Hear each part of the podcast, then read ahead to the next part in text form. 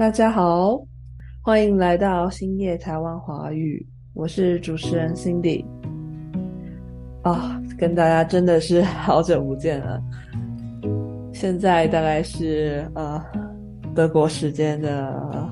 快早上八点吧。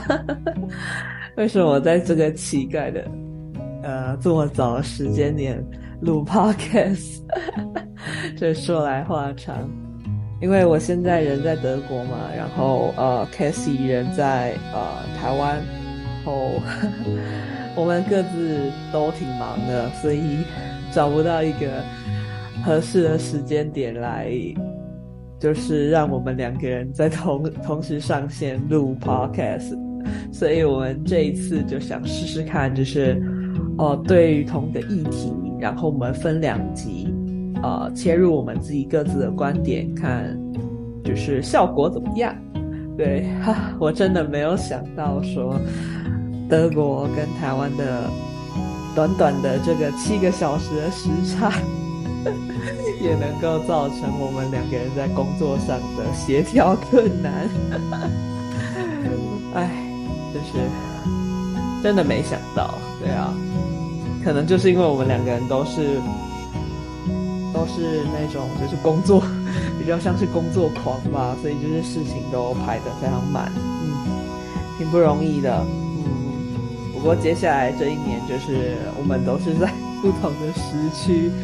所以可能也是要尽早适应这个现象。好，那今天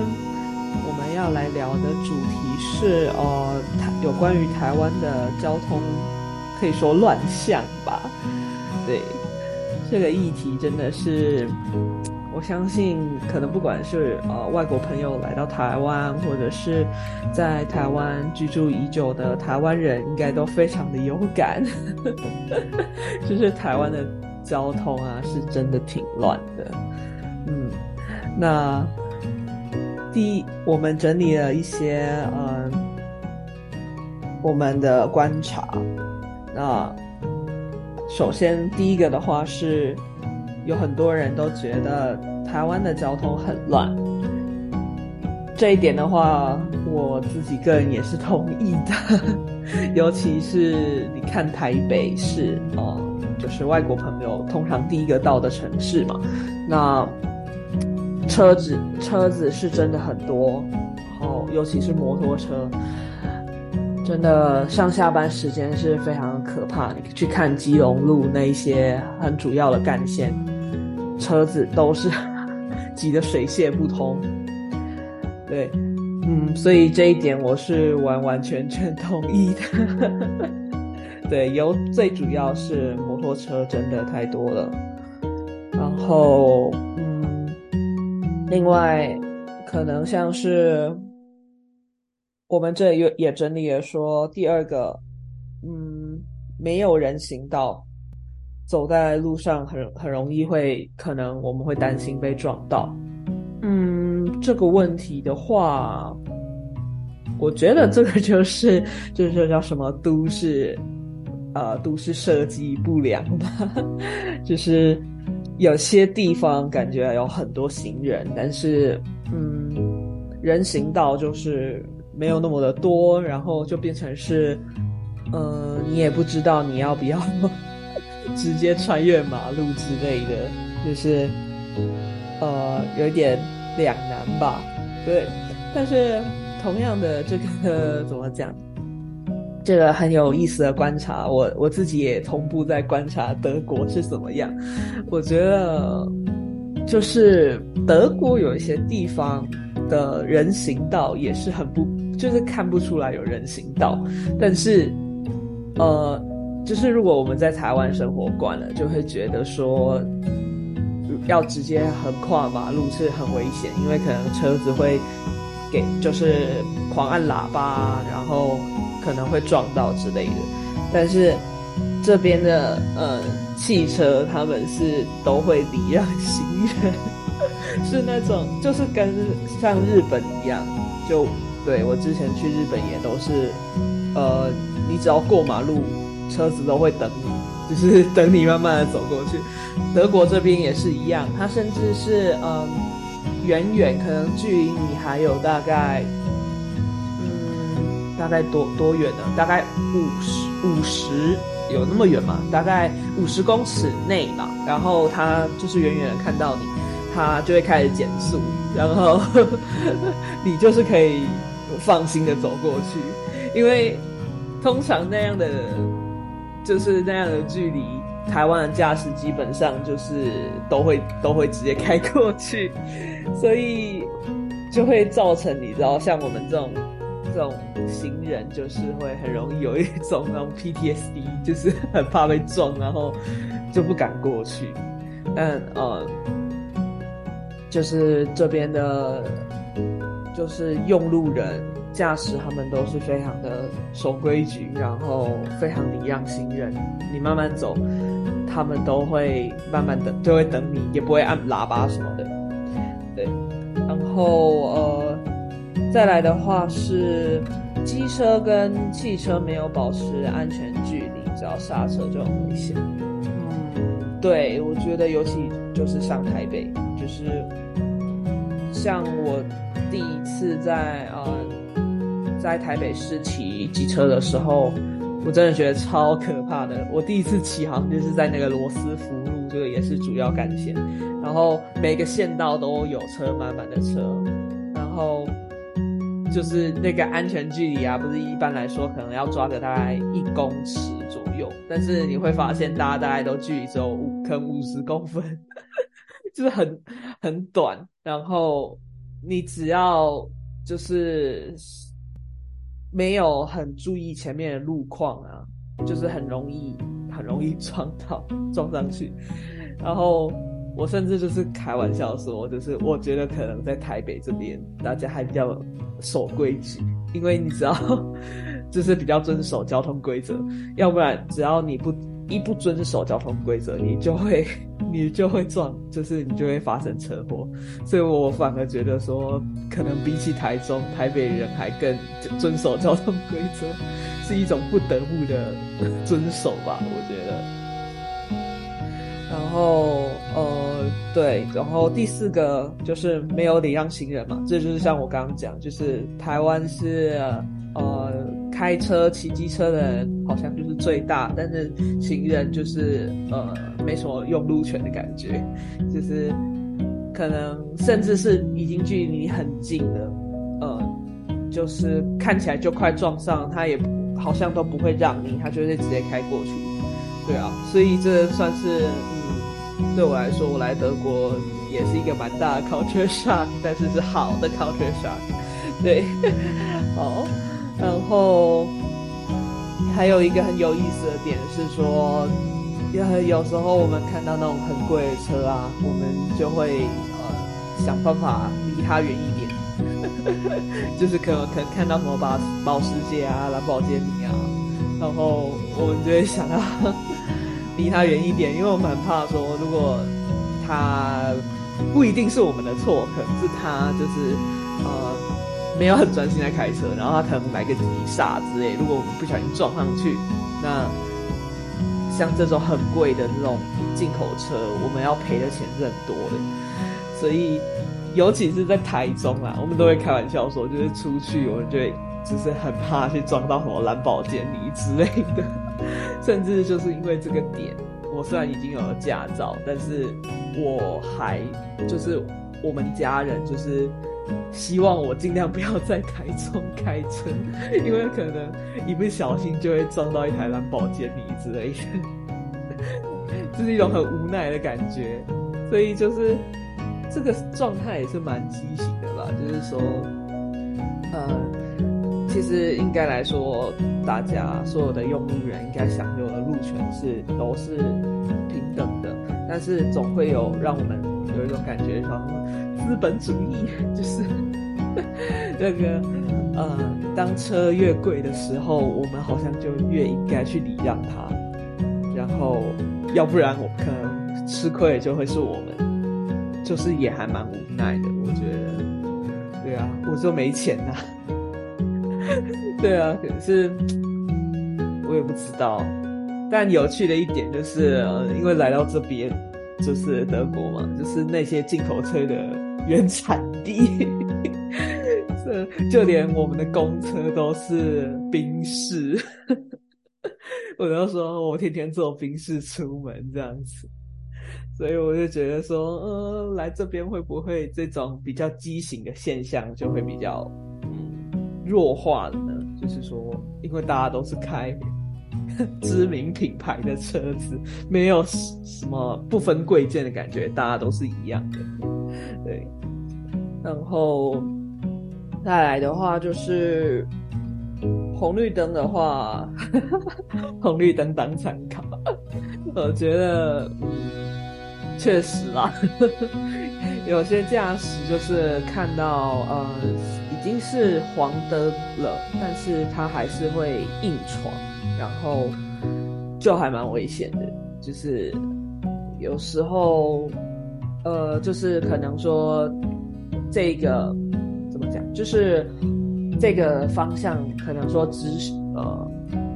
就是他已经转黄灯了，但是他还是硬闯。那可能如果另外一个方向的刚转转转绿灯，他就也直接走，就是很容易去就是发生车祸这样子。所以嗯，就是有鉴于这些怎么讲，就是新闻上看到的这种惨痛的经教训，我就是通常啊都会是就是怎么讲，就是。刚转绿灯的时候，会稍微等个大概几秒钟，然后才出发。这样就是很担心会有那种白目的驾驶，就是还要就是可能红呃黄灯或者是已经红灯了还要硬闯。对，那当然是他有错嘛，但是我也不想要浪费我宝贵的时间在处理车祸这种事情。对，然后也还有那种就是。嗯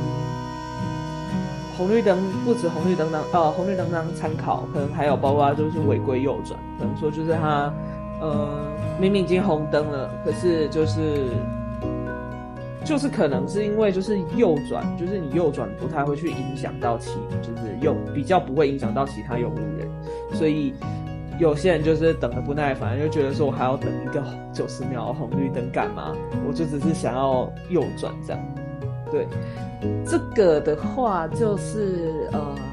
其实有时候我们自己也会做，但是就是呃，通常是遇到那种就是很不巧遇到要等一个很大红绿灯的时候，呃，就是描述很多红绿灯的时候，就才会做这件事情，不然一般就我还是会乖乖等啊，对，对啊，然后还有什么嗯。还有一些就是很不熟一些交通规则，像是，嗯，像是有一些人就是不会打方向灯，你知道吗？然后就是鬼切鬼切似的乱窜，就是有时候他他就是对啊，我就觉得很很无法理解，就是说就是说。就把马路当自己家的吧，我觉得，就是可能他左转啊、右转啊，他就会直接转，他呃呃，或者是变变换车道，他就会是直接左转、右转，然后他就直接就鬼切进去，然后他也没有在 care 说后方车离离他多远之类的，这种就很可怕，然后。我之前有遇过一个是，呃，我在台中的时候，又是台中，就是，呃，我那时候是要骑车去呃打工的地方，然后我是直行车道，呃，我是直行车，然后呃，我的左方，我那时候真的没有看到，因为他真的是开的太快，然后他就直接鬼切。就是他完全没有留一个安全距离，然后也完全没有打方向灯示警，然后他就直接一个从我左方的车道，然后直接一个鬼切右转，然后我就直接拦腰撞上他的车。我是有刹车的，但我还是拦腰撞上他的车。然后我的我的车前面的那个前面的那一块，就是算是也算是挡泥板吧，我有点忘记那叫什么。然后。然后就就断掉了，对啊，那个超瞎的，对，反正就是这种神奇的驾驶，也就是常常会遇到，就是台湾的马路三宝真的蛮多的，对。我们甚至有一个开玩笑的 term 叫做动式的神主牌，就是呃，就是神主牌，就是指说那个放，就是当一个人死掉的时候，我们会把人的名字写在那个牌一个木牌木木做的牌子上面，这个东西叫神主牌，就是说你的灵魂会是在那个牌牌子上。然后我们说这种马路三宝就是移动式的神主牌，就是说 他就是在玩命，你知道吗？真的是台湾就是天天都是玩命关头，对啊。然后还有就是现代人嘛，就是现在大家持有这个智慧型手机的比例也慢慢的增加，所以说。就路上就会常常看到一些走路不看路的行人，然后就是过马路还要应该滑手机啊之类的，就很容易就是发生车祸啦。对，然后呃，还有另外一个点就是说，现在呃，随着就是就是这个这叫什么？现在生活越来越便利，甚至就是说我们有那个 Uber Eats 跟 Foodpanda 嘛。就是两大外送平台的龙头，然后就是他们，他们就是为了要赶那个，呃，那叫什么？就是要业绩吧。就是你要在一个，我之前有听过，就是说他是。你一个小时内送多少单，然后可能那个价格会往上，就是你拿到的薪水会变得更多。对，它好像是有一个集聚的样子。对，所以他们为了要冲那个，赶快把这些呃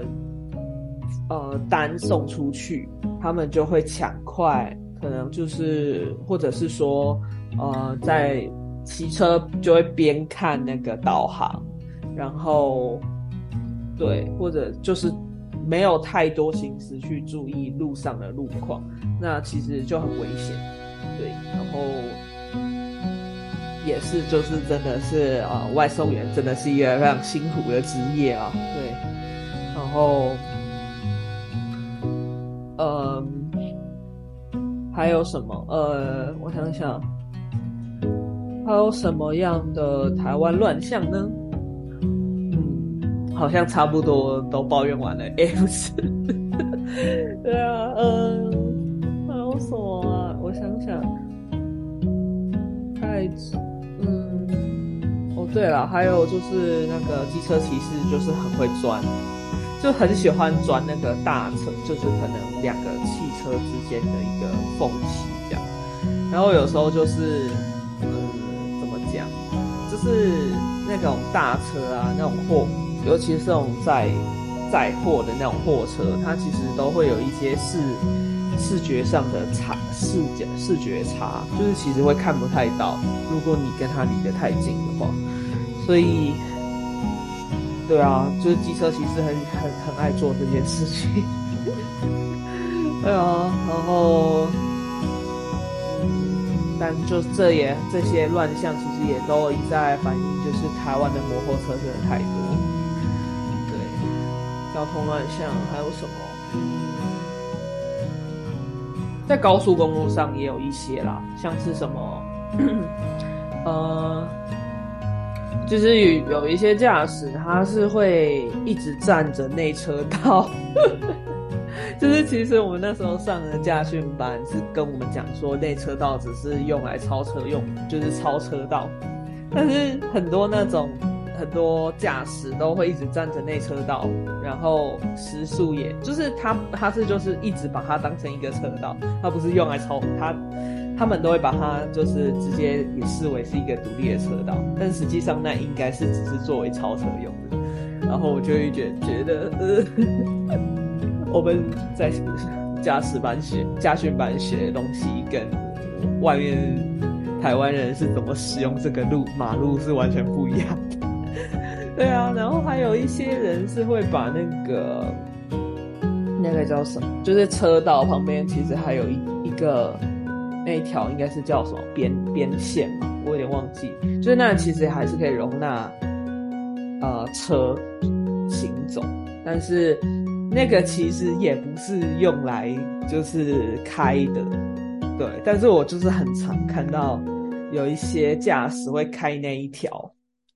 然后我就觉得，哇，刷新了我的三观。对啊，然后在台湾有很多很多神奇的那个新闻啊，譬如说什么在高速公路上逆向啊，那个真的很瞎。然后还有什么？还有。对，我觉得可能真的因为台湾一些交通的意外的新闻，真的发生了太多，尤其像是那种很大型的车子，货柜车啊，或者是一些在一些什么化学物品的车，那种我们看到都会闪的超远的，就是完全不敢靠近它，因为就是担心那个所谓的内轮差吧，然后还有就是视角上的。差异什么的，就他他没有办法看到我们，所以我们只要看看到他们都会闪得很远，然后也很担心说他他装的那些东西会掉下来啊，然后可能会压到我们之类的。我就觉得很多时候在那个我看那个高速公路的新闻，很多时候都是那种祸从天降，你知道吗？就是你无法想象什么时候。意外跟明天哪一哪一个比较早到，就有一种很无奈的感觉，对啊。但关于这一点，我前呃观察德国吗？我倒是觉得还好，就是没有到那种，嗯，没有到那一种，就是大家好像会很害怕大型，就是大型呃，这叫什么？游览车啊，这种车好像也还好，可能是因为我我待的这个城市是呃路宾根，个怎么讲，就是对啊，室内是有一些竖线的，所以我会觉得可能还好，目前没有什么太太大的感觉哦。然后，还有什么呢？对。我觉得像台北，台北的交通路线规划还是蛮妙，就是真的单行道很多。然后我我妈第呃有一次就是从台中上来载我，然后载我到台北市区，她整个疯了，因为她不小心错过要转的那个路口。他等于要再绕一大圈才可以转转回他本来要去的那个地方，那我就觉得单行道太多，真的很不友善，就是很不直观，你知道吗？就是，呃，可能像台在台中，你只要呃，你只要不小心过了某一个路口，你错过那个路口，然后你想要再回到原本的地方，你可能就是只要左转或者是右转就可以，然后。然后就可以再这样回转回去，就是是很，就是比较是因为是棋盘式的，所以你会知道，呃，不是说可能你只要错过一条路，他就会带你到更远的地方，不会是这样的。他们就是都是很近的，然后这是就是比较符合我们一般人去理解的，说，嗯，怎么讲，就是比较符合直觉啦。但是我觉得台北有很多路都。不怎么符合直觉，就是呃单行道，所以只要你错过了，他可能就会带带着你走到更远的地方。对，所以你是不能够随便，就是你不能够随意的左转或右转，不然你可你可能会跑到一个你意想不到的地方。反正我之前就也吃过这种亏。对，刚刚来台北还不是很很理解台北路况的时候。也是遇过这种，对，然后我来这边，这边也都是单行道，对，整个城市都几乎都是单行道，我就有一种梦回台北的感觉，有一种台北既视感，对啊，然后还有什么？哦，交通上的乱象吗？我想想，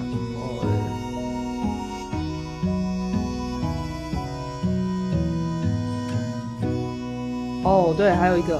刚刚好像忘了说，就是呃呃，骑自行车的那个路权，就是在台湾，就是没有那么自行车友善，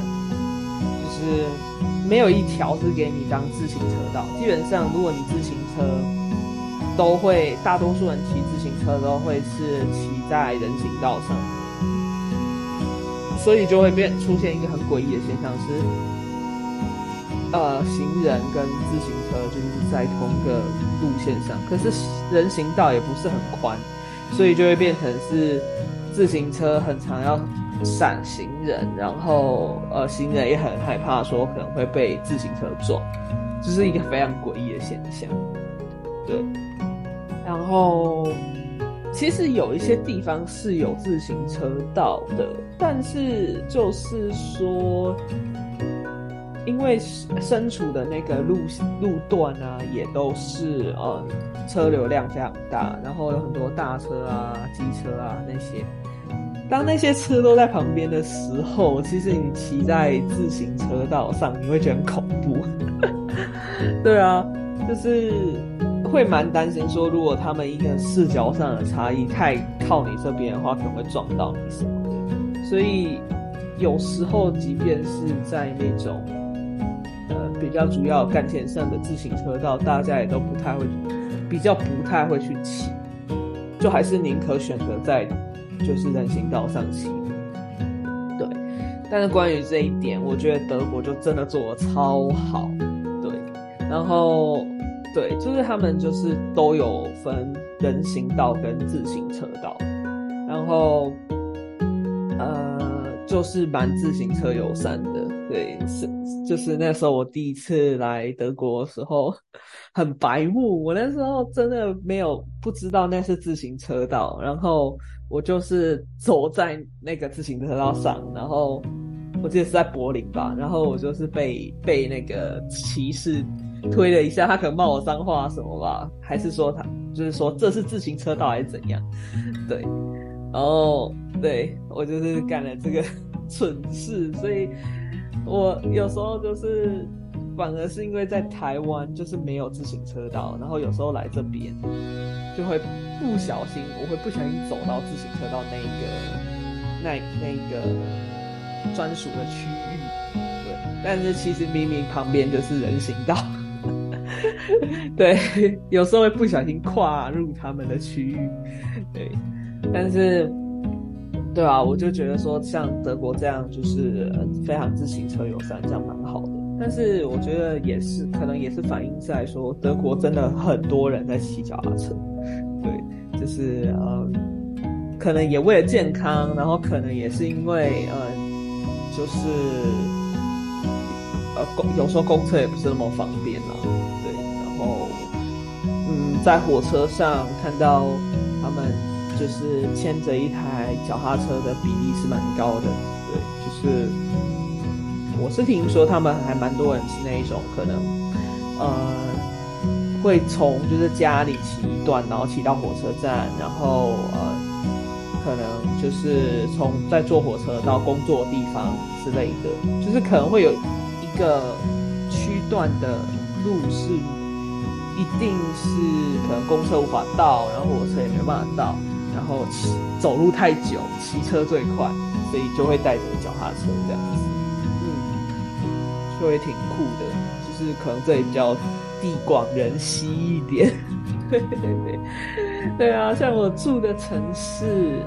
嗯，我我姑且叫它城市，我觉得是个城市。对，杜宾根它就是一个，嗯，土地差不多跟台中市一样大哦，但是人口大概不到十万。你看，就是直直接跟台中市的人口差超多。我就觉得，就只有十万的人口住在跟台中市差不多大的地方，其实蛮舒适的。就是人均的平均土地就变得蛮大。对啊，还有什么呢？台湾的交通乱象，或者是可能国外观察到的，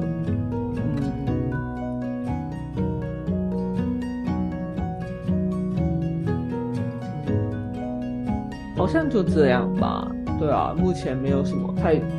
好像就差不多都讲完了。嗯，对，大家会不会觉得我们都在诋毁自己的国家？